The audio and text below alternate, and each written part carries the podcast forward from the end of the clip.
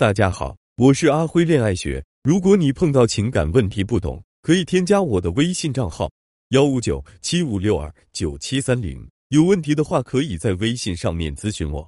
昨天我收到了粉丝娜娜的私信，老师您好，我叫娜娜，今年二十八岁，是一名淘宝店主。最近一个月的时间，我一直在家人的安排下，奔走于各种相亲的饭局之间，在诸多的相亲对象中。还真有一个男生让我觉得很满意，而且他对我的态度也很积极，能看出来我也是比较吸引他的。可是让我觉得很奇怪的是，相亲结束后，他却并没有积极的联系我。很多时候，我们都只是在对方的朋友圈里点个赞，私信联系都很少。再到后面，我就习惯了这种互动模式，甚至不在心里抱有希望了。可就在这个时候，他对我的态度突然变得热情了起来。他几乎天天都会主动跟我联系，有的时候他一天甚至能联系我五六次。在我们实际聊天互动的时候，他的态度也很积极，一直都在主动的贡献话题，引领节奏，哄我开心。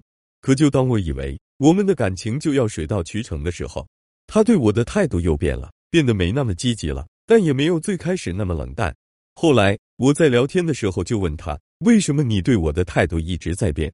他先是愣了一下。然后回复我说：“我是个直男，不太会照顾别人的情绪，请你见谅。”听到这句话之后，我在一瞬间似乎有点理解他了。可随即我又感觉这句话似乎有点怪怪的，可我又不知道到底是哪里怪了。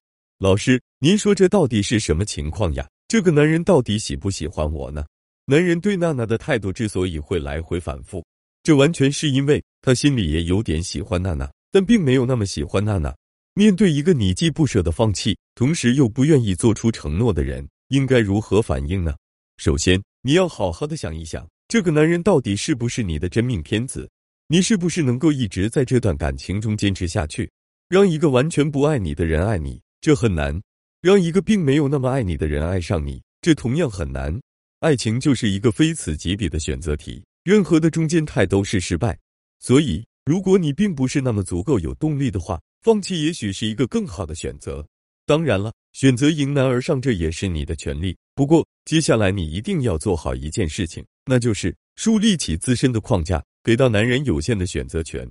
小的时候，大家应该都有过这样的体验：玩腻了的玩具，我们随手就会把它丢在箱子里，即使它每天都会出现在我们的面前，我们依然没有重新拿起这个玩具的动力。